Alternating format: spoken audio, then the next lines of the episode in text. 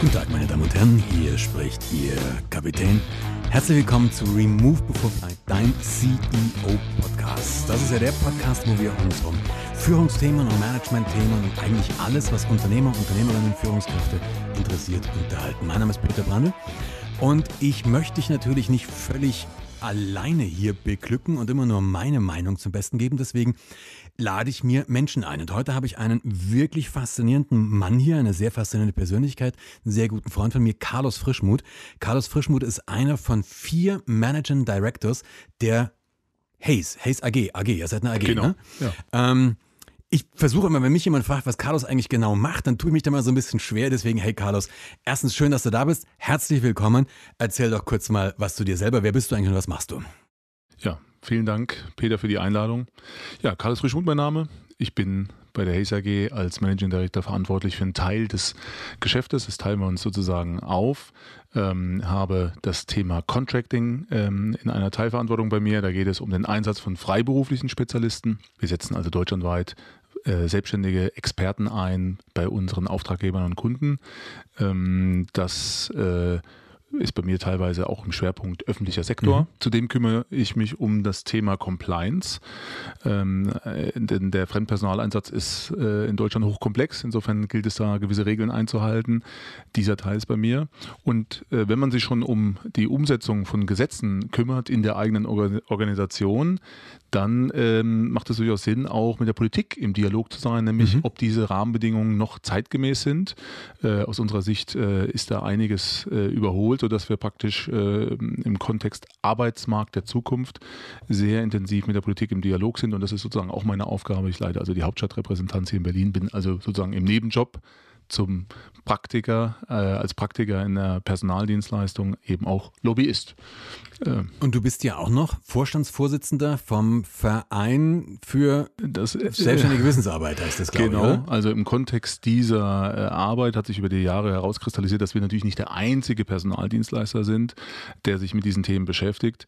Und da lag es nahe, eben auch einen Verband zu gründen, mhm. erstmal einen Verein, Bundesverband Selbstständige Wissensarbeit. Hier vertreten wir sozusagen die Auftraggeber und die Auftragnehmer, also die Selbstständigen, eben genau in diesem Kontext, nämlich einfach mehr Klarheit zu schaffen, wie die Rahmenbedingungen sein müssen in Zukunft, damit beide gut zusammenarbeiten können. Und da bin ich Vorstandsvorsitzender. Und das ist ja auch ein Punkt, ganz, der für mich dann zum Beispiel auch wieder relevant ist, weil zwar, ich glaube, viele von den Leuten, die ihr, die ihr vertret, vertretet, sind jetzt tendenziell ein bisschen eher aus der IT-Situation. Ähm, ähm, aber mein Punkt, ich habe ja auch eine bestimmte Expertise und verkaufe die letztendlich für Geld. Das klingt so ein bisschen komisch, aber ähm, wo es genau auch da reingeht, dieser Freiberuflerstatus und überhaupt, wie werde ich da wahrgenommen? Genau, letztendlich gibt es, äh, wir kommen aus dem Industriezeitalter des letzten Jahrhunderts, da sind die Gesetze entstanden, also die sind mehr oder weniger über 100 Jahre alt und passen natürlich nicht mehr auf die moderne Arbeitswelt. Ja. Sie werden zwar angewendet, ähm, aber das System ruckelt äh, massiv und insofern gilt es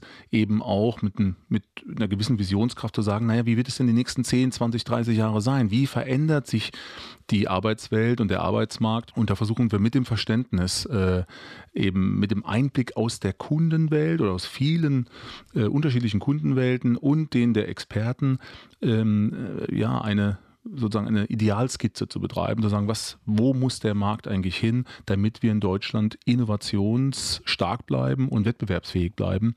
Und das sind Aspekte, die eben sage ich mal, die Arbeitsmarktgesetze des letzten Jahrhunderts nicht berücksichtigen. Mhm. Ja. Ähm, Stichworte sind Agilität, Scrum oder ähnliches. Ja. Für manche Politiker gilt das erstmal äh, grausam. Ähm, das müssen wir eben erklären, damit im Grunde die Umsetzung auch stattfinden kann. Oder auch so eine Arbeitszeitflexibilität zum Beispiel. Also aus meiner Sicht der Dinge, ich weiß nicht, wie es dir geht, aber kannst du wahrscheinlich nachvollziehen. Es gibt für mich so Tage, da habe ich einen tierischen Flow. Bühne, Vorträge halten ist was anderes, klar. Da habe ich einen, einen fest, festgesetzten Slot. Aber wenn ich zum Beispiel mal wieder Buch schreibe oder irgend sowas mache, dann gibt es einfach Tage, da bin ich richtig drin. Und dann gibt es Tage, da geht überhaupt nichts. Und ich persönlich genieße es dann auch, dass ich mir an den Tagen, wo überhaupt nichts geht, sage, okay, jetzt lass mir meine Ruhe. Und dann den anderen aber mhm. dann halt von mir aus auch mal 14, 16, 18 Stunden arbeite. Und wenn ich jetzt nur einem Mitarbeiter das ermögliche oder Mitarbeiterin, ich rede jetzt überhaupt nicht davon, dass ich das jemals von denen erwarten würde. Aber wenn ich das nur denen ermögliche, habe ich ja heute, glaube ich, schon ein Problem und bin. Ja, äh, im Grunde ist es in Deutschland relativ stark reglementiert implementiert. Wir haben ein Arbeitszeitgesetz mhm. und ähm, da, können, da kannst du vielleicht Dinge vereinbaren, ähm, auch zum Beispiel, wie es viele Unternehmen machen, viele moderne Unternehmen, viele Startups in Berlin, aber auch viele größere Unternehmen, Vertrauensarbeitszeit. Mhm rein arbeitsrechtlich oder bezogen auf das Arbeitszeitgesetz ist das schwierig umzusetzen, denn du musst als Arbeitgeber immer Sorge tragen, dass da quasi kein Missbrauch entsteht. Naja, äh, wenn aber Mitarbeiter dazu neigen, sich selbst zu stark auszubeuten, ja. dann schießen die eventuell übers Ziel hinaus. Und insofern ist das kein leichtes Thema, aber ist auch ein Dokument der Veränderung von Arbeitswelt und Arbeitsmarkt, denn es wird immer mehr von Mitarbeitern gefordert, mhm. flexibel mhm. zu arbeiten. Es ist ja mobil auch möglich zu arbeiten, anders als, als vielleicht noch vor 50 Jahren. Insofern muss da auch mit der Zeit eine gewisse Anpassung stattfinden. Aber das sind genau die Themen, ich hatte es vor, zuvor als Ruckeln bezeichnet, also da, wo der sozusagen die Digitalisierung, die veränderte Arbeitswelt, auch das, was Menschen heute fordern, nicht mehr auf äh, die Rahmenbedingungen passt. Genau. Und äh, da müssen wir rein. Wir kamen ja gerade drauf, weil ich das sozusagen als Nebenjob beschrieben habe. Und ich glaube, so, so stark wie wir schon reingestartet äh, sind, merkt man ja, wie stark es äh, äh, mich beschäftigt, aber auch dich beschäftigt. Das sind Themen, die uns alle beschäftigen sollten. Denn ähm, ich sehe das als wesentliche Herausforderung in dieser Zeit, wo, wo einfach die Globalisierung stark zunimmt. Und das ist ein Trend, der, der schon lange da ist. Wie können Länder wie Deutschland wettbewerbsfähig bleiben? Und da sehe ich ein Stück weit neben meiner praktischen Tätigkeit in der Personaldienstleistung auch eine Herausforderung zu sagen, wie, können, wie kann jedes Unternehmen Beitrag leisten, diese Wettbewerbsfähigkeit zu unterstützen. Insofern halte ich es heute für ein Gebot eigentlich für jedes Unternehmen, sich politisch auch zu engagieren und auch eine Position voranzutragen, zu sagen, wie, wie, können wir, ähm, wie können wir dieses Land wettbewerbsfähig halten. Politisch engagieren wird ja, wird ja häufig aus meiner Sicht ein bisschen falsch gleichgesetzt mit parteipolitisch engagieren, sondern engagieren bedeutet für mich schlicht und einfach Stellung zu beziehen und auch eine Meinung zu beziehen und die auch zu artikulieren, selbst wenn sie vielleicht manchmal nicht unbedingt immer passend ist. Das ist übrigens die größte Kritik, die man ja äh, betreibt. Äh, ich bin ja als Praktiker in die Lobbyarbeit eingestiegen und habe mir das sozusagen von der Pike auf erarbeitet. Das ist ja nur ein Teil meines Jobs. Ich bin äh, im Management, ähm, merke aber, wie wichtig diese Rolle ist und ähm, bin auch der Meinung, dass die negative Be Bewertung von Lobbyismus, die einem da entgegenschlägt, äh, eine falsche ist. Denn allein auch die Politik darüber zu informieren, was dann passiert in den Unternehmen, im eigenen Unternehmen, was die Mitarbeiter beschäftigt, was uns beschäftigt, ist, ist eigentlich, äh, wie schon zuvor gesagt, eine Notwendigkeit. Genau, Lobbyist ist so negativ stigmatisiert, dabei ist es letztendlich eine Interessenvertretung. Und eigentlich sollte, sollte ja eigentlich jede, in meinen Augen jede gesellschaftliche Gruppe, egal aus welcher Couleur die jetzt auch kommt, idealerweise eine Interessensvertretung in der politischen Meinungsbildung genau. haben. Genau. Und äh, diese negative Bewertung kommt einfach aus, den, aus der Überlegung heraus, dass da Politik manipuliert wird. Ja. Aber am Ende ist es natürlich erstmal Informationen reinzutragen. Aber insofern spannende Sache, die natürlich neben der ja, Hauptaufgabe natürlich oft auch belastend ist, weil es natürlich sehr mhm. viel, doch sehr viel mehr Zeit in Anspruch nimmt, als ich ursprünglich gedacht habe. Aber gleichzeitig ist es natürlich auch unheimlich spannend. Du hast vorhin zwei Sachen gesagt, da würde ich gerne noch mal ein bisschen nachhaken. Das eine ist, du hast wie erstes genannt Fremdarbeitskräfte, oder? oder? Ja, also der arbeitsrechtliche Begriff, der ist eigentlich ein, ein, ein, äh, klingt immer monströs, Fremdpersonal. Fremdpersonal. Oder Fremdarbeitskräfte. Das ist das, was man jetzt wieder boshaft Leiharbeit nennen würde, oder? Ja, der Volksmund assoziiert äh, ganz schnell das Thema Fremdpersonal mit Leiharbeit. Das ist aber natürlich ein Begriff, der politisch schon geprägt ist, weil mhm. Menschen kann man in der Regel nicht verleihen. Mitarbeiter werden dem Kundenunternehmen überlassen. Also auch das ist ein Teil, den ich in meiner Praxis betreibe. Zwar mit Hochqualifizierten. Also sind, wir haben da ein Durchschnittsgehalt von über 60.000 Euro mhm. der, der Mitarbeiter, die wir da sozusagen in diesem Segment einsetzen. Aber wie gesagt, das ist nur ein Teil davon. Arbeitnehmerlassung oder Zeitarbeit. Und der andere Teil ist eben auch selbst selbstständigen Experten Aufträge ähm, äh, zu vermitteln, beziehungsweise wir nehmen diese Aufträge an und geben sie an den Selbstständigen weiter. Ich nehme mal ganz gerne das Beispiel. Allein in Deutschland werden im öffentlichen Sektor 20 Milliarden investiert mhm. in IT-Projekte. Mhm. Die werden aber natürlich an Großunternehmen vergeben. Wie kommen denn da Selbstständige ran an diese Aufträge? Ja, die können nur über Ausschreibungen gewonnen werden. Wir als Unternehmen beteiligen uns an diesen Ausschreibungen auch relativ große Aufträge und wenn wir diese gewinnen, verteilen wir die sozusagen wieder in den Mittelstand, an den okay. Selbstständigen. Also das ist sozusagen die Rolle die wir als Intermediär eben wahrnehmen. Und ja, das sind mal eben Selbstständige oder eben, wie du schon richtig gesagt hast, das, was viele äh, mit Personaldienstleistungen assoziieren, eben das Thema Zeitarbeit oder Arbeitnehmerlassung. Es gibt noch ein weiteres Segment, was gerne mit dem Begriff Headhunting verbunden wird. Das machen wir natürlich auch bei der Haze. Und äh, da geht es natürlich darum, festangestellte Kandidaten dem Kunden, sozusagen dem Auftraggeber, der eben nach Mitarbeitern sucht, eben auch für ihn zu finden. Headhunting ist sozusagen nur eine Sonderform. Da ähm, wir, mhm. sprechen eher von Personalvermittlung oder Personalsuche oder ja, Personalberatung. Ein bisschen netter. Ich würde es trotzdem weiter Headhunting nennen. Ja. ja. vor allen Dingen, wenn ich, wenn ich merke, dass Headhunter an meinen Mitarbeitern und Mitarbeiterinnen rumgraben, ja. Ach, dann das ist dir schon das, passiert. Das ja? ist mir schon passiert, ja. Aber was, was soll's, ja. Ich nehme das mal als Kompliment. Ja, ich nehme es als Kompliment. Du hattest vorhin mal gesagt, äh, dass du dir natürlich viele Gedanken darüber machst, wie sich auch ein Arbeitsmarkt weiterentwickelt. Und das haben wir so ein paar Mal jetzt auch schon kurz angeschnitten. Aus deiner Sicht, was glaubst du denn, wo wird sich das hin entwickeln? Auf was, ich weiß nicht, was, welcher Zeitrahmen angemessen ist, lass mal sagen, zehn Jahre oder 15 Jahre. Was glaubst du, wo entwickelt sich das hin? Ja, letztendlich kann man sich da viele Studien auch anschauen und, und seine eigenen Erfahrungen, die versuchen zu, sozusagen zu extrapolieren, sozusagen, was passiert da. Wir scheinen äh, jetzt gerade wieder an so einer Scheidegrenze zu sein, was Wettbewerbsfähigkeit angeht, weil äh, historisch kommen wir aus einer ähm, Industriewelt, die, die vorwiegend Industriearbeitsplätze geschaffen hat. Und deswegen beschäftigt mich ja persönlich das Thema Wissensarbeit sehr stark. Wird das die nächsten Jahrzehnte noch so weitergehen. Sicherlich werden wir noch relativ viele Industriearbeitsplätze haben, also ich sage jetzt mal in der Fertigung, in der Produktion. Aber wir sind auch zunehmend eine Dienstleistungsgesellschaft und Jobs verändern sich, andere äh, neue Jobs entstehen, andere gehen weg. Ja, mhm. Die Unterstützung von Robotern, und das ist natürlich nicht der, der menschenähnliche Roboter gemeint, sondern im Grunde der Produktionsroboter, der viel einfacher ist, was vielleicht eventuell nur ein Greifarm ist oder irgendwas, was man sich umschnallt, mit dem man irgendwie schwerer heben kann. Das kommt immer mehr natürlich auch in die Produktionswelt rein. Das muss aber alles entwickelt, das muss alles gesteuert werden. Das sind die Aspekte, die unter Digitalisierung fallen. Äh, gewisse Services fallen weg, andere kommen dazu. Also Arbeitswelten verändern sich. Das ist überhaupt nichts Neues, mhm. aber es hat immer wieder Schübe. Ne? Und ich glaube, wir sind gerade jetzt, bevor wir jetzt in die 20er Jahre kommen, bis zu den 30ern werden wir da nochmal massive Veränderungen haben. Zudem verlässt auch eine relativ starke sozusagen Kohorte, nämlich die Babyboomer, ja. den Arbeitsmarkt in den nächsten zehn Jahren. Auch wenn wir gleichzeitig wiederum sehen, dass viele Menschen länger arbeiten. Also ganz viele Effekte kommen dazu. Demografische Effekte, viele sprechen ja oder ist schon viel gesprochen worden über Generation Y, mhm. ja, also das, die Y-Generation.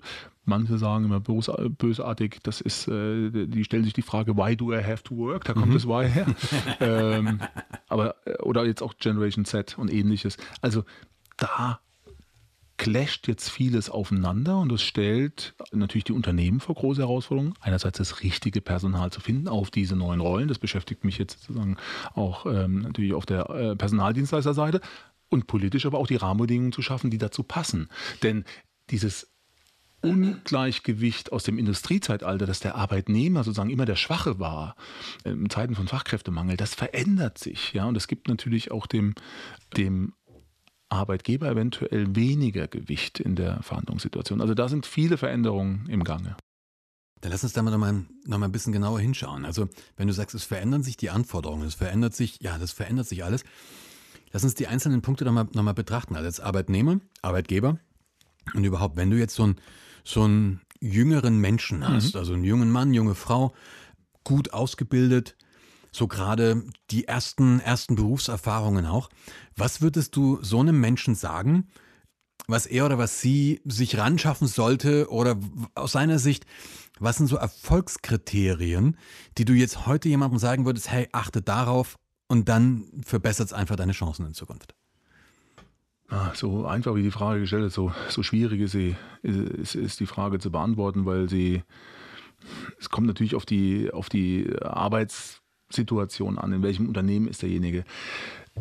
Die jungen Mitarbeiter, die in Organisationen kommen, sind aus meiner Sicht, ihnen fehlt es ein Stück weit an der, an der Belastbarkeit, also sich belasten zu können und zu wollen. Sie, es ist heute natürlich aufgrund der Arbeitsmarktsituation viel leichter, eine gewisse, eine gewisse Situation schneller zu verlassen.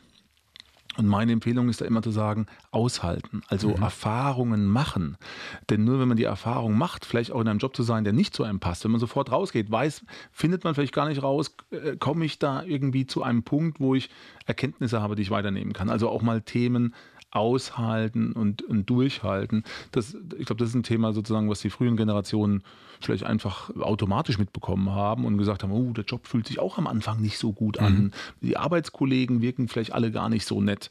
Das aber einfach auch mal auszuhalten und damit Erfahrung zu sammeln. Also das ist sozusagen immer meine erste Empfehlung. In der, in der Fliegerei gibt es ja so ein Ding in der Fliegerei, wenn du das beruflich machst, ähm, dann wirst du im Rahmen deiner Ausbildung und auch danach regelmäßig über deine Grenzen rausgeführt. Das ist das Wesen des Simulatortrainings. Es ist das Wesen, äh, dich in, in Situationen reinzubringen, die dich echt ankotzen. Ja.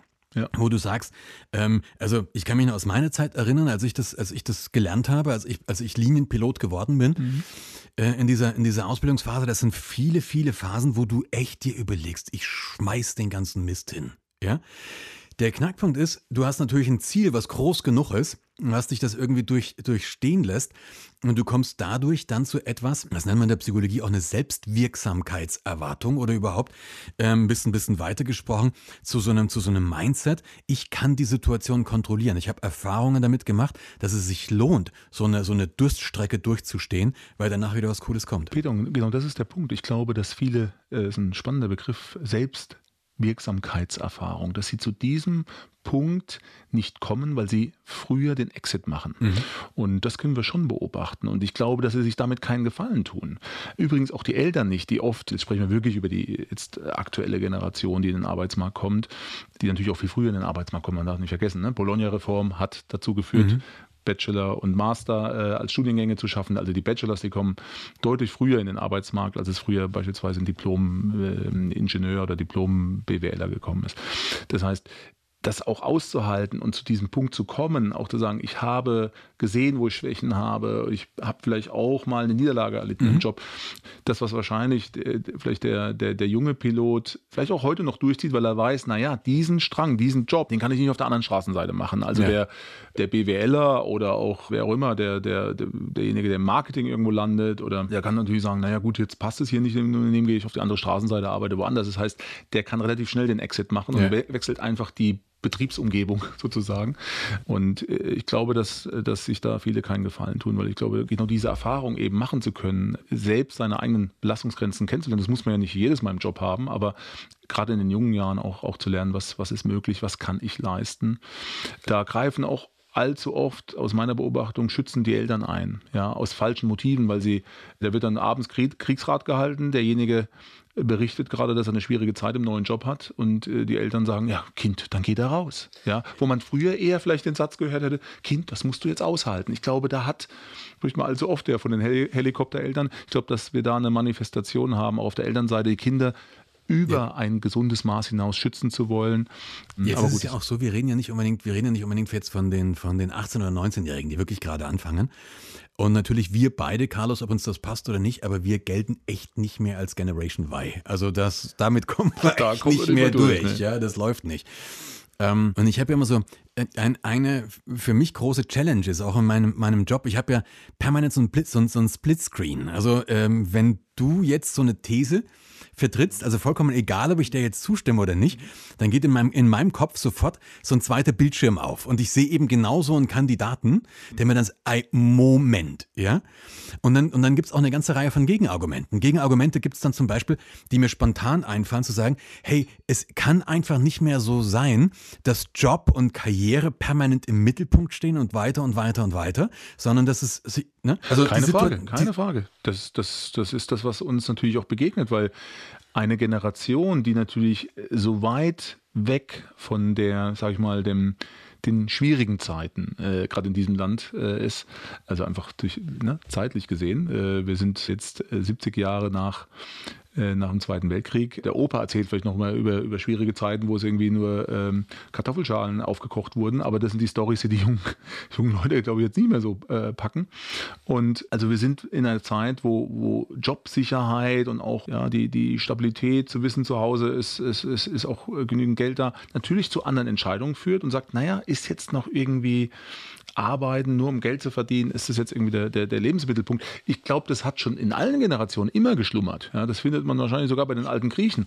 Aber es manifestiert sich jetzt ganz stark und Unternehmen oder viele Unternehmen haben darauf noch nicht logischerweise noch nicht alle Antworten gefunden. Das wäre gleich die nächste Frage, weil ich meine, einer der Gründe, warum das so ist, ist mit Sicherheit auch, dass die Leute, die heute mit dem Beruf anfangen, eine, eine viel flexiblere Historie haben. Also die haben die meisten, bei uns, als ich in der Schule war, ging das langsam los, dass du Schüleraustausch gemacht hast. Aber Schüleraustausch zu meiner Zeit war so zwischen einer Woche und drei Wochen. Also mhm. ich war eine Woche in Italien, das war übrigens mhm. großartig, aber das erzähle ich jetzt hier nicht.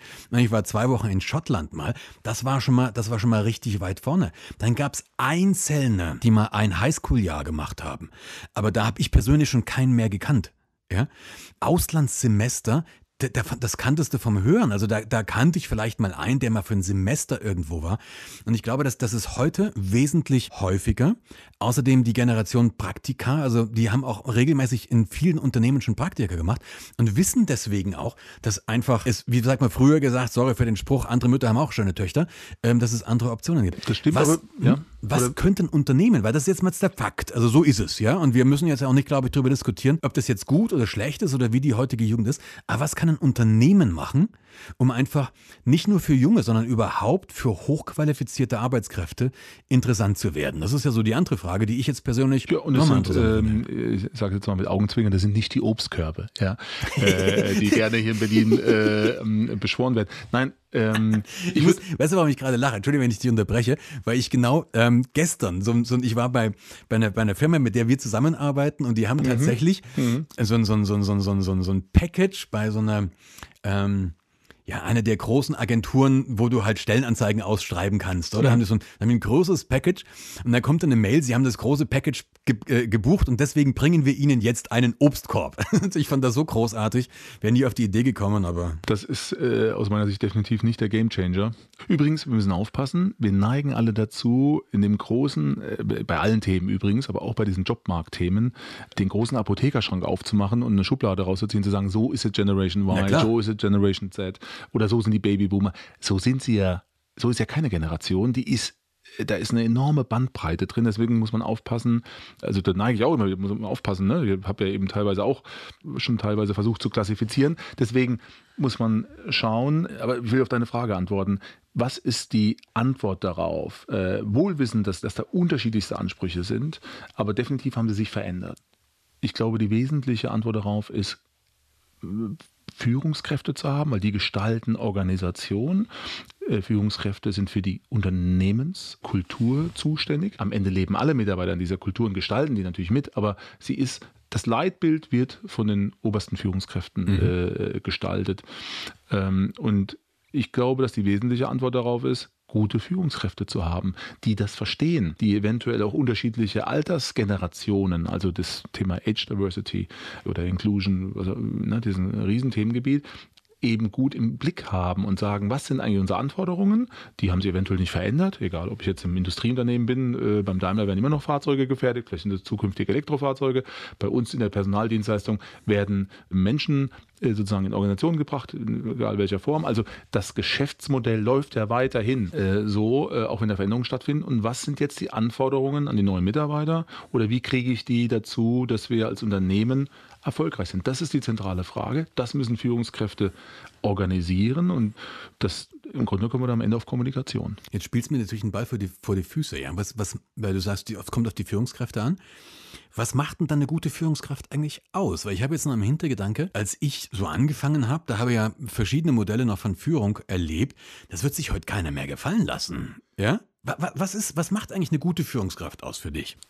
Das ist wiederum so eine relativ einfache Frage, die unheimlich schwierig zu beantworten ist, weil. Das ist das Schöne, wenn du auf der Seite vom Mikrofon Ja, das ist, weil, weil das ist ein Moving Target, ja. Wie du gerade richtig gesagt hast, Führung hat sich massiv verändert. Ne? Mhm. Ne? Wenn, wenn wir noch zurückdenken, ich glaube wahrscheinlich sogar in den 80ern konnte es noch sein, dass jemand zumindest so ein Ausbilder an der Werkbank noch sein Azubi vielleicht am Ohr gezogen hat. Ich ja, weiß Wahnsinn, nicht, ob, ob, es da noch ging, vielleicht, aber in den 70ern definitiv. Also wo man wirklich sagen konnte, dass sowas noch passiert, dass man sowas hätte sehen können. Und jetzt müssen wir uns überlegen, das ist heute nicht denkbar. Also irgendwas hat sich verändert in diesem, von diesem äh, Leitbild, was Führungskräfte dürfen oder nicht. Und das war sicherlich jetzt ein Extrem als Beispiel. Ich denke, dass Führungskräfte enorm selbstreflektiert sein ja. müssen. Du kannst nur führen, wenn du dich selbst führen kannst. Also beginnt alles erstmal bei uns selbst, wenn wir Führungskräfte sind, zu sagen, verstehe ich mich gut genug, weil ich ja auch verstehen muss, was triggert mich eventuell, wenn ja. ich zu irgendwelchen Handlungen komme oder zu irgendwelchen Aussagen. Und sprechen wir über Führung oder die Führungsarbeit, weil es gibt, ein Teil davon ist ja vielleicht auch Management im Sinne von Entscheidungen treffen, irgendwelche Prozesse auch, auch neu entwickeln oder entscheiden oder vorantreiben, sondern wirklich jetzt in der Interaktion mit den Mitarbeitern und Kollegen. Also selbst reflektiert zu sein, sich selbst gut genug kennen um eben diese Impulse oder Trigger, wie ich sie eben gerade genannt habe, auch richtig einzuordnen und darauf auch angemessen zu reagieren.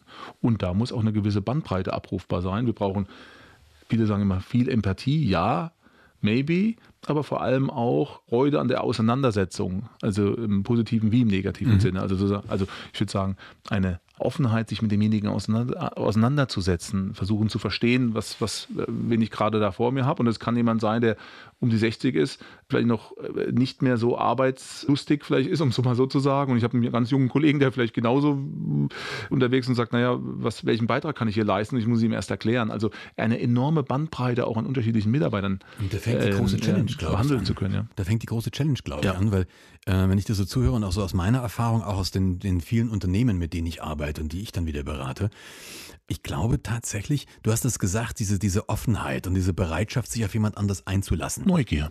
Neugier. Ja, und, und äh, Neugier gepaart mit, ja, tatsächlich, das ist ganz schwer jetzt auch zu beschreiben, diese Offenheit, weil äh, es, es, gibt im Englischen so einen wunderbaren Spruch, we like each other when we are like each other. Wir gehen irgendwie immer davon aus, wir gehen irgendwie immer davon aus, ähm, dass so wie wir es machen, ist richtig. Ja. ja? Also größte, der, größte, der größte Fehler. Also, ja, es, ist also ein, äh, es ist ein Modell, aber dieses Modell kann uns kann jemanden dahin bringen, wo wir sind im Moment, ja. Aber auch nicht zwangsläufig weiter. Und ich glaube, das ist so die ähm, die große Challenge, Menschen zu verstehen, die eben dann ganz anders sind als du. Und da ähm, sage ich immer so diesen Spruch: Verstehen hat ja nichts mit Recht geben zu tun. Ja? Ich glaube, manchmal schickt dir der Herrgott einen Menschen, äh, wo sie sagt, den hat mir der Herrgott zum Üben geschickt. Also wo ich dann echt denke, das ist so eine, ja, äh, herausfordern. Wenn du jetzt jemanden wirklich kriegst und an den, denkst an den Spruch, den hat mir heute der Herrgott zum Üben geschickt, das sind die Leute, die eben komplett anders sind, die ein komplett anderes Weltmodell haben als du, die vielleicht eine völlig andere politische Einstellung haben, die Thesen vertreten, die überhaupt nicht deine sind, wo dir vielleicht sogar die Halsschlangadern rauskommen, wenn du so ein, ja. Es hat ja nichts mit Recht geben zu tun. Aber das Verstehen, warum ist jemand so, das finde ich eine interessante Geschichte, oder? Und um bei deiner sozusagen religiösen Sprache zu bleiben, diese Personen, die kommen wie das Amen in der Kirche. Das hat ja? nur keiner zu mir gesagt, dass ich, nicht, dass ich eine religiöse Nein, weil Sprache du, weil, du, weil du eben, äh, der Herrgott schickte jemanden. Ja, also deswegen sage ich, diese, diese Menschen kommen sozusagen auf deinen auf dein Screen, ja, oder kommen in dein Umfeld und ähm, und es sind dann wiederum eine Challenge, nämlich für dich selbst, ne, zu sagen, ja. äh, wie, wie gehst du damit um? Und ich bin am Ende davon überzeugt, dass, zumindest in meiner Welt ist es so, dass wir natürlich weiterhin Leistung brauchen in mhm. irgendeiner Form, was auch immer Leistung jetzt ist für jede Organisation, gleichzeitig aber auch und das war vielleicht auch schon immer so, muss aber jetzt neu, immer wieder neu organisiert werden und gestaltet werden, eine angenehme Arbeitsumgebung, einen guten zwischenmenschlichen Umgang miteinander, klingt jetzt so ein bisschen banal, aber eben das wiederum adaptiert auf die neue Arbeitswelt. Immer wieder adaptiert, gleichzeitig im Hinterkopf behalten, Leistungsfähigkeit, weil äh, deswegen hatte ich vorhin den Bezug aufgemacht, wettbewerbsfähig äh, bleiben. Weil wenn es natürlich in anderen Ländern dieser Welt nicht umsonst reden wir dieser Tage sehr viel über China, mhm. ja, eben Leistung anders organisiert wird und, und das uns sozusagen die zur Disruption führt äh, mit unseren Geschäftsmodellen, dann haben wir ein Problem. Ja. Das heißt, weil da können wir dann nicht sagen, ja gut, da haben wir keine Arbeitsplätze mehr, aber ist alles gut, sondern wir müssen, deswegen glaube ich, dass Leistung weiterhin erhalten bleiben muss und diese aber auch sehr, durch Führungskräfte gut organisiert sein kann, sodass jeder auch sagt, Mensch, hier macht es Spaß zu arbeiten. Wie kann man so ein angenehmes Arbeitsatmosphäre, äh, hast du gesagt, so ein angenehmes Arbeitsumfeld, wie kann man das konkret machen aus deiner Erfahrung? Ich glaube, dass äh, äh, es wird nie für alle Mitarbeiter gehen. Ne? Also äh, es geht ja immer darum, sagen äh, dass man einen Großteil aller Mitarbeiter da anpeilen sollte und sagen muss, wie kriege ich es hin, dass, dass, dass die hier sich wohlfühlen, dass sie hier leisten können. Und da komme ich wieder auf das Thema Führung zurück. Also, dass eine gute Kommunikation dabei ist, dass man erklärt, warum man was tut. Ja, was früher wurde gesagt, Kommando links rum, okay. Ja, das ist übrigens Führung kommt ja aus dem Militärischen. Ja, die Organisationen sind ursprünglich mal die größten Organisationen waren entweder haben wir es wieder die kirchliche Organisation, irgendwelche Orden oder was auch immer aus dem Mittelalter oder eben militärische Systeme.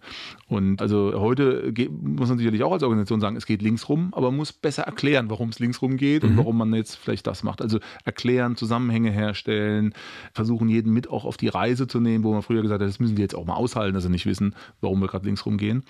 Und ich glaube, das ist die, hm, ja, vielleicht die, die größte Challenge an die, an, an Führungskräfte heute zu sagen, hm, kriegen wir das transportiert. Ja? Weil nur dann marschieren in Anführungszeichen auch die Kollegen mit. Man gestaltet gemeinsam das, was, was notwendig ist an Leistung und fühlt sich aber auch dabei wohl, wenn man sagt, ich weiß, warum ich es tue. Ne? Also Sinnstiftung ist wichtiger geworden und das Erklären, äh, wie Organisationsziel und individuelle Ziele äh, besser zusammengebracht werden können. Ich habe gerade, wir, wir, beide kennen uns ja schon eine ganze Weile. Du hast mich ja irgendwann, ich weiß nicht, vor acht Jahren oder irgend sowas mal für einen Vortrag gebucht. Mhm. Und den haben wir dann auch gemacht und dann so im Laufe der Jahre ist eine echte Freundschaft auch entstanden. Ja? Äh, deswegen weiß ich auch, wie, wie, wie ich ticke und ich versuche ja dann immer so bestimmte Dinge in irgendein Konzept zu machen, weil mhm. da bin ich ja so mhm. einfach strukturiert. Und, und sag mir, ja, äh, irgendwie, ja, gut, das habe ich jetzt alles, das ist wichtig, aber was muss ich jetzt machen? Ne? Und was ist das Modell? Was ist das Modell, genau. Und da hilft mir zum Beispiel dann wieder tatsächlich, das einfach in den Cockpit zu übertragen. Also mhm. wenn ich, wenn ich dieses Ding, mhm. du sagst Orientierung, mhm. Und ich stelle mir das dann immer, mir erklärt ja keiner was, deswegen muss ich mir immer selber irgendwie vorstellen.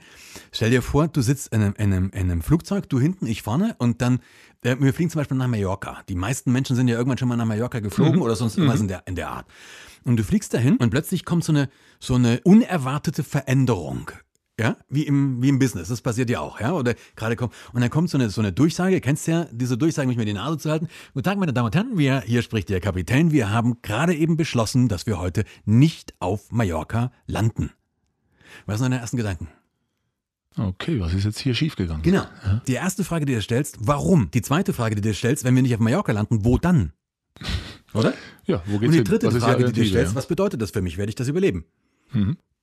Das sind die drei Fragen. Mhm. Und wenn ich Piloten trainiere, dann muss ich die darauf trainieren, wenn die solche Ansagen machen, dass sie die beantworten. Mhm. Ja, also zum Beispiel könnte es dann sein, wir landen heute nicht auf Mallorca, weil da ist gerade ein anderes Flugzeug gelandet, dem ist ein Reifen geplatzt, jetzt ist die Landebahn blockiert, wir können da nicht hin. Akzeptierst mhm. du? Ja? Mhm. Ich könnte sogar was anderes noch sagen, wenn wir was Dramatischeres haben. Ich kann sagen, wir haben uns gerade eben entschieden, abzudrehen, weil wir haben seit zehn Minuten starke Vibrationen im rechten Triebwerk. Das ist im Moment noch kein, kein Problem, das Triebwerk läuft und alles mhm. ist gut, aber wir mhm. möchten auch vermeiden, dass es mhm. zum Problem wird. Ja, findest du jetzt nicht schön, freust du dich nicht, sagst nicht super cool, aber du bist safe. Und ich mhm. glaube, dass es ganz häufig für Führungskräfte eine Idee wären, sein könnte, sich diese drei Fragen zu stellen. Wenn es irgendwelche, weil wenn, wenn du was entscheidest, wenn, also entweder kommunizierst du drüber, ja, ja, ja, oder, also wenn ich, wenn ich im Vortrag sage, entweder sie kommunizieren drüber oder die kommunizieren drüber. Aber wenn der Flurfunk losgeht, also wenn du diese Kommunikation dann, es, dann verlierst dann du gleichzeitig es, auch Dann ist es out of control. Genau. Ja, also dann verselbstständigt sich das Thema. Da bin ich äh, bei dir. Ich finde diese modellhaften Überlegungen, ich kenne das in der Tat, schon häufiger angewendet, finde ich sehr gut, weil natürlich, das ist übrigens auch der, der größte Kritikpunkt an, auch an Führung, viele das nicht rein als, als Handwerk verstehen ja. und äh, sagen, ja, ich mache jetzt ein bisschen Führung oder wir machen es auch äh, gerade, gerade in Deutschland oft ist es so nebenbei. Ne? Ich bin eigentlich äh, selbst operativ tätig, aber bin gleichzeitig auch Führungskraft und für Führung steht eigentlich viel zu wenig Zeit zur Verfügung und es gestaltet sich nicht als Handwerk aus, weil in der Tat da eine Unterbewertung vielleicht in der Rolle drin ist, weil es ist ein anspruchsvoller Job, das eben gut zu machen, äh, so wie du es gerade beschrieben hast. Stelle ich die richtigen Fragen? Habe ich die richtigen, äh, sozusagen die, die, die handlungsleitenden Fragen sind die richtig, damit ich dann am Ende auch gut kommunizieren kann. Also da ist, ich glaube, da ist ein großer Gap. Ja? Ich sage jetzt mal in der, in der Führungswelt. Das macht Mitarbeiter unzufrieden und das wird zukünftig anspruchsvoller. Es mhm. ist schon anspruchsvoller geworden, weil eben die Fragen andere sind, die auch die Mitarbeiter stellen. Ja? Ähm. Und was ich, auch eine, was ich auch noch eine Challenge, da finde ich persönlich eine Challenge auch. Ja? Das ist, ich, ich, ich habe dieses Thema Machtdistanz rauf und runter mhm. ähm, ähm, trainiert auch. Also was das bedeutet. Aber für mich zum Beispiel persönlich, ich kann. Müsstest du vielleicht aber nochmal erläutern, weil ich, das ist übrigens okay. eins meiner größten Learnings auch aus deinem, aus deinem Pitch, ist dieses äh, Machtgefälle. Ich glaube, jeder äh, kennt es diffus, aber ich finde es gut, wenn du das nochmal, wenn wir jetzt schon mal drüber sprechen, auch nochmal kurz, weil du setzt es jetzt voraus. Okay. Äh, für mich war es ein regelrechtes, nochmal explizites Learning. Ich finde es äh, gut, wenn du es vielleicht nochmal kurz Machtdistanz kann man sich ganz einfach vorstellen. Du nimmst einen gestandenen Flugkapitän, männlich Mitte 50, 20.000 Flugstunden. Ja, und dann, und das ist der eine. Und daneben stellst du eine junge 22-jährige Co-Pilotin, gerade fertig mit der mhm, Ausbildung. Mhm. Guter Kontrast. Ja, ja, Guter Kontrast. Wem von den beiden fällt es jetzt leichter, dem jeweils anderen zu widersprechen, wenn er glaubt, der baut gerade Mist? Ist klar, oder? Ähm, ich, ich, nutze es übrigens, äh, die, die, die Story von dir, auch ganz gern bei meinen Führungskräften und sage, habt ihr, schafft ihr eine Situation, wo eventuell ein jung, junger Mitarbeiter, eine junge Führungskraft ähm, äh, euch mitteilt, dass da irgendwie sozusagen jetzt in, in deiner Welt sozusagen das Triebwerk ausgefallen ist und sagt, irgendwie kommt der Rauch raus, Chef hat es noch nicht gesehen. Also bei uns könnte es sein, dass irgendwelche Kennzahlen, irgendwelche Kundensituationen gerade gefährlich werden. Mhm. Und traut derjenige sich das zu sagen? Hat er die Offenheit oder wird er erstmal angepfiffen? Ja, dass es gar nicht sein Job ist. Und ich sage immer, habt ihr diese Offenheit? Erzeugt ihr diese, da sind wir wieder bei dem Thema Offenheit, habt ihr diese Offenheit oder ist da dieses Machtgefälle da? Insofern ganz, ganz Trauen wichtiger Aspekt. Ich kann noch weitergehen. Also im Cockpit, wenn du, du, das kann dein erster Tag dein erster Arbeitstag mhm. als junger Co-Pilot sein. Wenn du ein blödes Gefühl hast, dann will ich das verdammt nochmal wissen. Ich will es einfach mhm. wissen. Warum? Weil ich mhm. auch in dem, weil ich auch in dem Flugzeug sitze. Mhm. Mit einer hohen Wahrscheinlichkeit sage sag ich dir, mach dir keinen Kopf, das liegt da und daran. Ja, mhm. dafür habe ich mehr Erfahrung. Mhm. Aber ich will es einfach wissen und ich glaube, das ja. ist wichtig. Ich sage dann auch häufig, trauen sich deine Mitarbeiter dir zu widersprechen? Und dann ganz häufig, ja, ja, die trauen sich. Das, denken sie nochmal drüber nach. Ja, weil widersprechen hat nichts, hat, heißt nicht, bleib sitzen, ich hol den Kaffee, oder? Das ist, das ist genau. Und da merke ich bei mir, ich habe bei, bei, mir ganz persönlich merke, wo ich eine Challenge habe, ähm, dass ich Mitarbeiter, Mitarbeiterinnen habe, wo ich vom Alter her definitiv mal zumindest der Vater sein könnte. Ich sage das nur ungern und das gefällt mir auch nicht, diese Vorstellung, ist aber so. Und jetzt habe ich vielleicht auch noch eine gewisse Seniorität und vielleicht auch so ein gewisses Alpha-Männchentum, was ich auch, ob ich das nur will oder nicht. Definitiv. Und da merke ich tatsächlich bei mir, dass es eine Challenge ist, obwohl ich so von meinem Inneren selbstverständlich absolut ähm, diese, dieses Environment schaffen möchte. Nichtsdestotrotz haben die eine gewisse Hemmschwelle und vertrauen sich tendenziell eher jemand anderes an, als dass sie zu mir kommen. Siehst du, und da haben wir jetzt gerade den Punkt, den wir vorhin schon ähm, äh, an, angestriffen haben. Nämlich, reicht es, dass du selbst glaubst, dass du das ausreichend ausstrahlst, weil du das ja jetzt artikulierst? Das heißt, du bist der Meinung, äh, oder du weißt es, dass es gut ist, dass der Mitarbeiter dir gegenüber offen ist. Aber verbalisierst du es auch aktiv, ja, äh, und ich könnte es nochmal verstärken sagen, proaktiv, also nicht irgendwie mal zufällig, wenn Konflikte schon im Raum sind, sondern dass du vielleicht sagst, äh, übrigens, ich weiß, ich wirke hm, Alpha-Männchen-artig hm, und ihr seht mich auch immer relativ sagen, kurz angebunden, weil ich gerade unheimlich viel um die Ohren habe. Aber ihr könnt mich auch jederzeit ansprechen, wenn ihr was seht. Und ich bitte euch ausdrücklich darum, ich sage es jetzt, könnt ihr mir das bitte nochmal bestätigen, ist es in Ordnung, ist es verstanden? Ja, also quasi das aktive Kommunikationsprotokoll, was die Führungskraft auch ausübt. Oder setzen wir eigentlich voraus, ich, ich finde es ja gut und wissen es die Leute. Sie wissen es nicht. Sie erleben es auch nicht im Frontend. Und deswegen ist dann wiederum auch dieses aktive Ansprechen notwendig, um eventuell ein anderes Verhalten zu erzeugen, wenn es nicht, wie jetzt in der Fliegerei vielleicht, ähm, äh, institutionalisiert als Verhalten ist.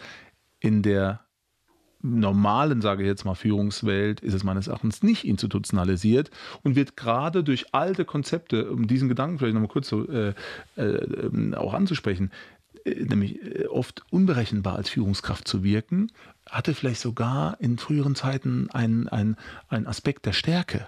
Ja. ja. Als Führungskraft komplett berechenbar zu sein, war vielleicht sogar eine Schwäche. Ja, und ich glaube, dass es heute genau umgekehrt ist. Führungskräfte müssen berechenbar sein, müssen klar sein, was sie wollen, sollten eigentlich nicht überraschen mit irgendwelchen cholerischen äh, Reaktionen. Sie können durchaus mal kurz angebunden sein und auch signalisieren, ich habe gerade keine Zeit, ich habe gerade ein paar andere Themen, die sehr wichtig sind, wie auch immer. Aber sie müssen ein Stück weit berechenbar sein. Ich glaube, dass das eine neue Qualität ist einer Führungskraft. Ich glaube, sie müssen auch keine Heiligen sein, weil das, was ich in Deutsch, gerade im deutschsprachigen Raum sehr, sehr häufig erlebe, dass die Leute dann massivste, äh, schlechtestes Gewissen haben, dann bist du einmal schlecht drauf oder bist mal sauer auf einen Mitarbeiter. Ähm, und dann guckst du einmal bös und dann erlebe ich gerade bei ganz vielen, um Gottes Willen, um Gottes Willen, da, da, das persönlich bin ich echt andere Meinung, weil auch Führungskräfte sind absolute Menschen und wenn du mal stinkig bist, weil irgendein Mitarbeiter dich gerade echt in den Mist geritten hat, ist es aus meiner Sicht auch völlig legitim, es hat auch was mit Berechenbarkeit zu tun, wenn du stinkig bist, du kannst es am nächsten Tag wieder auflösen. Wenn, nächsten, ne? sie es natürlich ja, genau. Wenn du es entweder auflöst und damit natürlich auch ein weiteres Kennenlernen stattfindet, weil die Mitarbeiter, mit denen du schon länger zusammenarbeitest, die kennen das ja, und können es auch einordnen und können es eventuell auch den anderen Mitarbeitern erklären. Aber ich glaube, man muss es durchaus auch, äh, ich glaube, wenn man es erklärt, damals wieder mit dem Thema erklären, ne? früher hatte ich gesagt, ich erkläre es nicht, weil ach, trägt ein bisschen zur Unberechenbarkeit bei, ist gar nicht so schlecht, dann wissen die nie, woran sie sind. Ne? Heute würde ich sagen, nein, ja, man soll es dann schon irgendwie aufklären oder ansprechen. Ich glaube, das ist heute noch wichtiger. Die Leute wollen, also Mitarbeiter wollen wissen, mit wem sie es da zu tun mhm. haben, weil dieses Unberechenbare, das ist heute nicht mehr. Das ja. wurde als Machtinstrument früher genutzt, ist heute. Und sind aber Machtspielchen. Ja, und das sind, glaube ich, auch die Leute inzwischen einfach informiert genug, um das als Machtspielchen zu erkennen. Ja? Oder sie gehen dem einfach aus dem Weg. Früher, deswegen genau. der veränderte Arbeitsmarkt. Früher haben die Leute das ausgehalten, weil sie gesagt haben, naja, gut, jetzt muss ich erstmal eine gute Firma finden. Heute kann ich jetzt nur sagen, auch als Praktiker, auch wenn die Konjunktur vielleicht ein bisschen abkühlt, Jobs gibt es in gewissen Bereichen immer. Und ähm, insofern äh, muss man da als Führungskraft sich eben auch verändern, anpassen. Und ich, ja, verändern und anpassen. Und ich glaube, ein Weg ist, sich dann auch ständig selber in Frage zu stellen. Als Pilot muss ich regelmäßig in Simulator, wo ich einfach mich überprüfen lasse. Das kann man in der Führung relativ schwer machen. Aber ich glaube, wir reden so viel von Agility, von Agilität. Das mhm. ist ja so ein Buzzword. Mhm. Lustigerweise, hast du mal in Deutschland Agility gegoogelt? Nee. Da musst du mal machen. Das ist echt witzig, weil wenn du, ich weiß nicht, ob ich das, das, das letzte Mal gemacht habe, ist schon ein paar Monate her, aber ich bin mir relativ sicher, ist immer noch so. Agility ist ja echt so das Management-Buzzword im Moment, ja, so wir müssen agil werden, bla bla bla. Wenn du es googelst im deutschsprachigen Raum, hast du auf den ersten 15 Seiten praktisch ausschließlich Einträge über Hundesport. Aha. Okay. Ja, irgendwie bei Seite 13 kommt, glaube ich, guck mal, dann irgendwann bei 10, 12, ich nagel mich jetzt nicht auf die Seiten fest, kommt mal so ein Eintritt von irgendeinem Logistikunternehmen, die heißen auch Agility. Und dann irgendwann nochmal zwei, drei Seiten später bei Google kommt der erste Eintrag von irgendeinem Unternehmensberater. Das bedeutet, wenn du, wenn du Google als, als, ein, als ein, ein, ein Gradmesser für gesellschaftliche Relevanz eines Themas ansiehst, mhm. dann ist Agility echt noch nicht in den Köpfen angekommen. Und das bedeutet, wenn du von Agility predigst, dann müsste das doch auch für eine Führungskraft sein, dass ich halt bereit bin, mich auch vom Kopf und vom Mindset her mal zu verändern, ja, und anzupassen, auch da einfach agil zu sein, oder? Ja, aber ich glaube, das ist jetzt da würde es mich wundern, wenn wir sagen würden, das ist jetzt was Neues. Weil für mich das Buzzword Agilität kommt für mich eher aus dem, aus dem Technologiebereich aktuell, weil man praktisch gerade in der IT früher Projekte nach starken Handbüchern quasi verfolgt hat, also oder, oder, oder Programmen. Und heute sagt man, Mensch, wir können gar nicht mehr alle Prozesse end-to-end -end planen und müssen eigentlich kürzere Zeiträume, also im Scrum heißt das übrigens als eine, Projek also das eine Projektform von, von Agilität in der IT, wird auch im, im Fahrzeugentwicklung mhm. und ähnlichen mhm. Bereichen genutzt. Ähm, wir machen Sprints, also wir werden einfach kürzer in, den, in diesen Planungszyklen, weil einfach die Komplexität enorm zugenommen hat. Und deswegen muss man aufpassen, dass dieses Buzzword nicht jetzt auf alle Führungssysteme oder Führungssituationen übertragen wird, weil Offenheit, das was wir mhm. hatten, würde ich schon nochmal abgrenzen von Agilität, weil Beweglichkeit im Denken und auch mal Situationen anders zu betrachten, war meines Erachtens schon immer notwendig. Bloß das Tempo hat massiv ja. zugenommen. Wir müssen Absolut. heute Entscheidungen in viel kürzeren Zyklen treffen, weil einfach Märkte und Produkte, also vor allem natürlich Produkte, genau. Märkte sich schneller verändern. Und das sind viele Manager und Führungskräfte nicht gewohnt. Ja. ja. und wir müssen also schneller gute Antworten finden. Und da hat Agilität meines Erachtens auch mit Führung, äh, steht da im, im, im Kontext sozusagen. Ja. Und das Spannende ist auch, was wir machen, natürlich auch in, auch in dem Gespräch können wir jetzt nicht auf jede Frage Antworten finden. Das ist ja aber, das ist ja irgendwo auch das, Erotische an so einer Situation, also das Attraktive, dass du halt ähm, tatsächlich über Dinge diskutierst und über in, in Gesprächen einfach äh, weiterkommst und dich versuchst, eine Antwort zu nähern, oder? Und ja, ich bin also nichts ist, nichts ist, glaube ich, fertig auszudiskutieren. Am Ende sagen wir, jetzt bringen wir das X auf die linke Seite und dann haben wir da auf der rechten Seite dann 66 stehen. So einfach ist es nicht wie in der Mathematik. Das ist aber, wie du sagst, das ist vielleicht irgendwie auch sexy, weil, weil wir einfach an dem Thema weiterarbeiten und sagen, da gibt es jetzt keine schnellen oder einfachen Antworten ja. drauf, sondern wir müssen gucken, wie wirkt das jetzt auf uns? Ne? Wenn wir uns unterhalten, der, der Zuhörer wird vielleicht sagen, hm, okay, was ziehe ich da raus? Ich glaube, dass, dass es äh, die Auseinandersetzung damit ist wichtig. Und immer wieder die Selbstreflexion. Ne? Was löst Resonanz aus? Ja, von Gesagten, wenn ich irgendwo zuhöre in einer Diskussion oder vielleicht in so einem Podcast, was löst Resonanz bei mir aus? Was ja. spricht mich an? Ah, da ist ein Punkt. Den schaue ich mir nochmal genauer an. Also insofern, du hast gesagt, Resonanz fände ich es natürlich auch einfach cool, wenn du das jetzt gerade hier hörst und sagst, hey, das löst in mir gerade irgendeine Resonanz aus, dann schreib doch eine Bewertung da rein von dem Podcast, fände ich sensationell.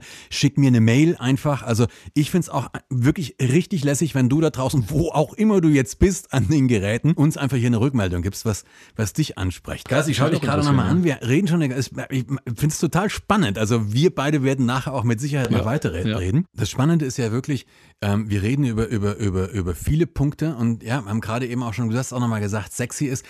Ähm, man kann das manchmal ja, es ist schwer, richtig konkrete und vor allen Dingen finale Antworten zu finden. Wenn wir jetzt mal die letzte knappe Stunde, ähm, wenn wir da mal versuchen, so, so ein Fazit zu ziehen, was wären dann aus deiner Sicht so die, die wichtigsten Messages? That's it. Okay, also eins, wir haben natürlich, äh, greifen wir den Punkt Führung raus. Das ist ein wesentlicher Erfolgsfaktor für Organisationen. Denn Führung gestaltet Kultur. Und Kultur ist, wenn man so will, wie der Mutterboden, ne, mhm. auf dem die Organisation auch wächst, kann natürlich aber auch verändert werden, ne, kann angepasst werden. Wir haben über Leistungsfähigkeit gesprochen. Also das darf man sich nicht wegdiskutieren lassen, denn global gesehen, das war ja so mein Anfangsstatement, auch aus dieser politischen Debatte heraus, nimmt Wettbewerbsfähigkeit oder der Wettbewerb eher zu. Mit Sicherheit, ja. ja. So, und äh, neue Geschäftsmodelle äh, kommen dazu. Sind wir ehrlich? Ich weiß nicht, ob in zehn Jahren noch Taxis in Deutschland so fahren, wie sie heute fahren. Und wir leben ja, ja gerade, muss ja nicht jeder mit einem Scooter unterwegs sein oder mit Uber oder was auch immer, aber da passiert ma massiv viel. Und also Wettbewerbsfähigkeit nimmt zu, das heißt auch Leistungs- Fähigkeit muss in den Organisationen äh, da sein, Leistungsbereitschaft von den Mitarbeitern. Und das zu organisieren ist Aufgabe der Führungskräfte über Kultur, über gute Kommunikation. Und eine gute Führungskraft, aus meiner Sicht, beginnt erstmal mit der Selbstreflexion. Ja? Genau. Äh, wahrscheinlich Selbstre Selbstreflexion, ja. Äh, Heuwägelchen, ich kann jetzt schon nicht mehr sprechen. Selbstreflexion war der, war, der, war der eine Punkt, dass ich bereit... Awareness, ne? Also, ja. Situational Awareness, Self-Awareness, genau dass ich mich selber auch in Frage stelle ja. und natürlich dann auch bereit bin, Dinge zu hören, die mir nicht gefallen. Also wenn ich dich um Feedback bitte und das ernst nehme, kann es natürlich sein, dass du eine Antwort bringst, die mir nicht gefällt. Genau, deswegen das Thema Offenheit, was wir angesprochen genau. haben, das muss da sein, wie auch immer man jetzt den Begriff versteht. Also, wenn man so will, Zuhörbereitschaft herstellen. Stephen Covey hat mal gesagt, naja, Verstehen kommt nach dem Zuhören. Also kann man erstmal, muss man erstmal zuhören. Das ist sowieso schon eine, eine, Leistung, gerade wahrscheinlich für, für viele Redner wie, wie uns sowieso. Aber äh, das eben auch, das geht wiederum, äh, indem wir uns aktiv auf Zuhören eben einstellen. Also das, da sind Zusammenhänge drin, ne? die, die, die man sich sicherlich nochmal anschauen muss. Und äh, insofern komme ich mir wieder drauf, dass, dass Führung, gute Führung für jede Organisation ein wesentlicher Erfolgsfaktor ist. Ich glaube, er wird das wird in Deutschland unterschätzt. Genau. Ja, und gute Führungskräfte gestalten erfolgreiche Organisationen. Und die Faktoren für dich sind eben äh, die weichen Faktoren, das ist da die Offenheit, ähm, Bereitschaft zur Kommunikation, Bereitschaft und Willen, sich selber zu reflektieren, sich selber in Frage zu stellen, sich auch zu verändern. Das wären so die weicheren Faktoren. Ja. Und auf der anderen Seite, dass das eben nicht verloren geht, eben auch den ganz klaren Leistungsaspekt, weil ein Unternehmen ist ja kein Selbstzweck, sondern eine Unternehmung sollte immer eben auch was leisten. Genau. Und ähm, ich glaube, wer das sozusagen äh, nicht, nicht negiert und sagt, naja, ich muss jetzt mich bei den, Mit den Mitarbeitern anbiedern, ich glaube, das ist der falsche Gedanke, zu sagen, ich muss Leistung einfordern können und ich kann es auch deswegen verbalisieren, ich muss es auch ansprechen, so wie ich auch meine eigenen, vielleicht auch Defekte oder meine eigenen äh, Dimmungen auch äh, verbalisieren muss, erklären muss, das eben auch einzufordern und dahinter auch eine Erwartung zu stellen. Und das ist, jetzt kommt, kommen wir aber an den neuralgischen Punkt, dass so weit wie möglich individuell zu machen, zu sagen, Peter, von dir erwarte ich das Folgende mhm. und Stefan, von dir erwarte ich das oder Petra, von dir brauche ich das. Also praktisch auch die Kompetenzen, die Fähigkeiten des Einzelnen kennen und die sozusagen in einem Team zu diesem Leistungsgedanken oder dem gemeinsamen Ziel zu orchestrieren. Das ist die Challenge, weil dafür muss ich zuhören, ich muss verstehen, wo der Einzelne ist und äh, muss versuchen, das zusammenzubinden. Kommunikation ist sozusagen wieder die, das Bind, die Bindungsmasse, ne, mit der ich das schaffe. Ich sage das jetzt so leicht und jetzt könnte man meinen, oh gut, jetzt spricht er so toll drüber und äh, jetzt könntest du die kritische Frage stellen, kriegst du das jedes Mal hin? Klares Nein, Natürlich nicht. weil es eine enorme Challenge ist. Und ich höre jetzt, ich höre jetzt mit Sicherheit da draußen ein paar Leute sitzen, die sagen, wenn das so leicht ja, wäre. Ja, ja Leute, da wenn das die Smart Asses drüber, aber klar. kriegen sie es auch hin. Ey, ja. Aber wenn es so leicht wäre, könnte es jeder. Mhm. Das ist eben auch wieder der Punkt. Das ist nicht Schönwetterkapitäne. Gibt's echt genug. Ein Flugzeug unter Idealbedingungen von A nach B zu fliegen. Und noch eine schöne, sanfte Landung ja. hinzulegen, dass bloß kein irgendwie. Das ist äh, nicht schwer. Ja. Also wirklich, ein, das unter Ideal, wenn alles passt. Das ist relativ easy.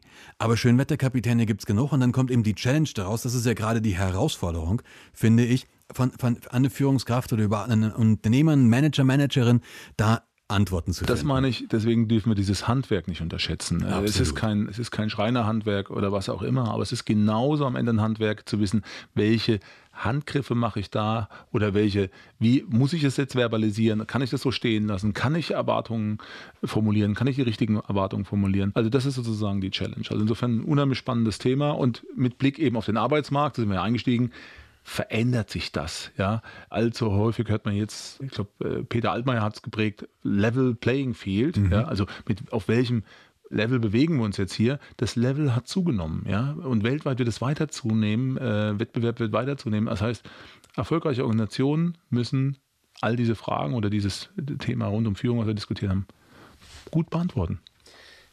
Es macht total Spaß, mit dir zu reden. Das machen, wir machen das wahrscheinlich, äh, nicht nur wahrscheinlich, sondern ja. gleich auch noch weiter. Das ist das große, der große, das große, der große Vorteil, den ich jetzt euch gegenüber habe. Ich gehe mit Carlos gleich noch essen.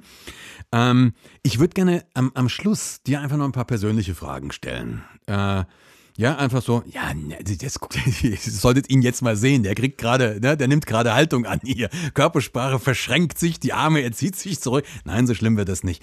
Das erste Mal, so eine Story, das ist keine Frage, das will ich nur den, den Leuten da draußen sagen. Ähm, als wir uns kennengelernt haben, habe ich gesagt, ja, Carlos Frischmut, äh, ist das ein Spitzname oder ist er jetzt da, will er besonders cool sein? Aber du bist tatsächlich portugiesischer Mannheimer, glaube ich, oder? Also portugiesischer sagen, Pfälzer. Ne? So, portugiesischer ja. Pfälzer, ja. Also ja. Ähm, PP. Äh, ähm, äh, und übrigens äh, passt das gut zusammen. Also ich bin in Portugal geboren, 72er Jahrgang, guter Jahrgang übrigens. Äh, ähm, auch wenn es da ein paar Probleme in der Baureihe gibt, äh, wie meine Frau dann immer sagt. Ja, und insofern habe ich da, glaube ich, eine ganz gute Verbindung aus, dem, aus der Historie mit, mit Portugal und äh, wohne aber mittlerweile seit 15 Jahren in Berlin. Und, äh, genau, also wohl, portugiesischer ja. Pfälzer aus Berlin. Aus, Dann haben Berlin, Das ist also richtig Multikulti mit anderen Worten. Ähm, was waren denn in deinem Leben, wenn du mal so für dich die drei wichtigsten, max, maximal drei wichtigsten Erkenntnisse oder gleichzeitig drei wichtigsten Ratschläge, die du jemandem geben würdest? Maximal drei. Also wenn es nur einer ist, ist auch schick aber maximal drei. Was, welche drei Ratschläge wären das? Oh, das ist so aus dem, aus dem Stand. Äh, das ist wie wenn du sagst, was in deine, äh, kriege ich meistens auch nicht hin, so die Top 3 Songs oder einen, so, äh, Lieblingssongs. Ähm, eigentlich das, über was wir schon gesprochen haben. Beginne bei dir selbst. Äh, also vielleicht ist es so, ich bin jetzt nicht, auch wenn ich mich mit den Philosophen beschäftigt habe, jetzt nicht unbedingt, das ist jetzt Immanuel Kant geprägt, aber der Urgedanke ist aber dabei auch, drin beginne erstmal bei dir selbst zu sagen, okay, wie bist du selbst konstruiert? Denn wir sehen ja nicht die Welt, wie sie ist, sondern wir sehen sie, wie wir sind. Ne? Und das ist, ist unser Modell. Ja. So, und äh, indem wir uns besser kennenlernen, können wir auch natürlich auch verstehen, wie, wie wir gewisse Dinge verändern können. Ne? Also hättest du mir vor 15 Jahren gesagt, ich gründe einen Verband und äh, versuche Arbeitsmarktpolitik mhm. mitzugestalten, einfach als Praktiker, weil ich sage, das ist doch irgendwie auch meine Verantwortung, hätte ich gesagt, no way why should I do it? Genau. Ja, äh, werde ich dafür bezahlt? Ja. Und heute mache ich das und ähm, und plötzlich ist man Präsident von dem Verband. Ja, ich genau, das. Äh, weil, weil man doch gestalten will, weil man genau. sich besser kennenlernt und sagt, doch, ich will das verändern und jetzt traue ich mir das auch zu, das zu tun und ich traue mir auch die Belastung zu oder ich ich ich, ich trage das mit und das ist so ein Teil des Prozesses. Also immer offen zu sein, sich immer wieder neu zu erfinden. Das ist ja auch nicht, kein, kein neuer Satz, aber Veränderungsbereitschaft. Wir die drei ja. doch. Das erste war, das erste war äh, sei offen, mhm. oder? Mhm. Das zweite war trau dich, habe ich jetzt gerade rausgenommen.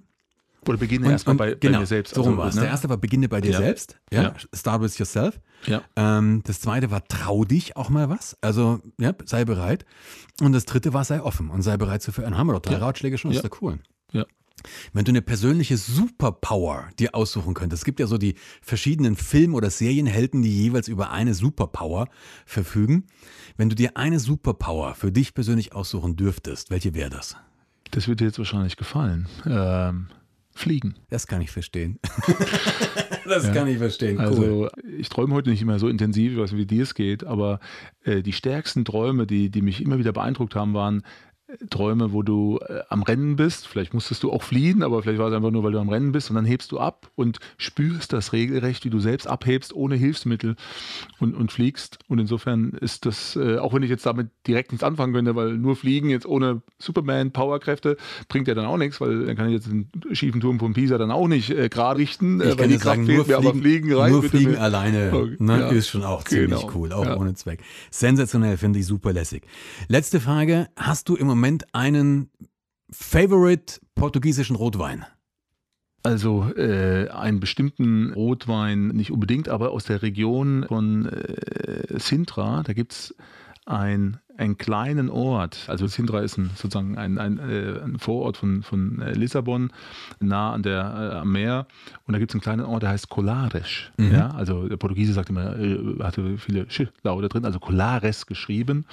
Und dort gibt es ganz interessante Weine. Also wer cool. mal im Internet danach sucht oder auch in die Gegend kommt, soll ich die Weine mal anschauen. Sind sehr speziell. Wir werden, ihr Lieben da draußen, mit Sicherheit auch in Zukunft kein Wein-Podcast werden. Hier nichtsdestotrotz mhm. finde ich es einfach eine, eine wichtige wichtige Frage, die man auch mal stellen kann.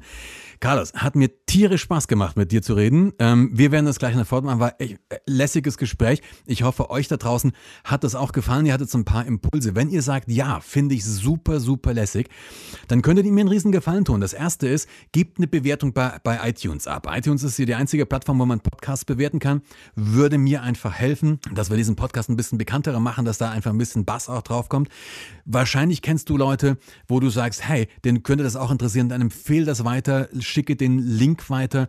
Du kannst das natürlich abonnieren, fände ich ganz, ganz großartig.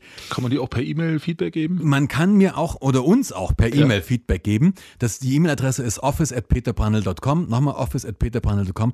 Fände ich super, super lässig. Ansonsten abonnier das. Wir machen hier weiter. Und Carlos, danke, dass du gekommen bist. Wir beide gehen jetzt noch ein Häppchen essen. Vielen Dank, dass du da warst. Merci. Herzlichen Dank für die Einladung, Peter. Hat mir sehr viel Spaß gemacht. Mir auch. Danke. Ciao.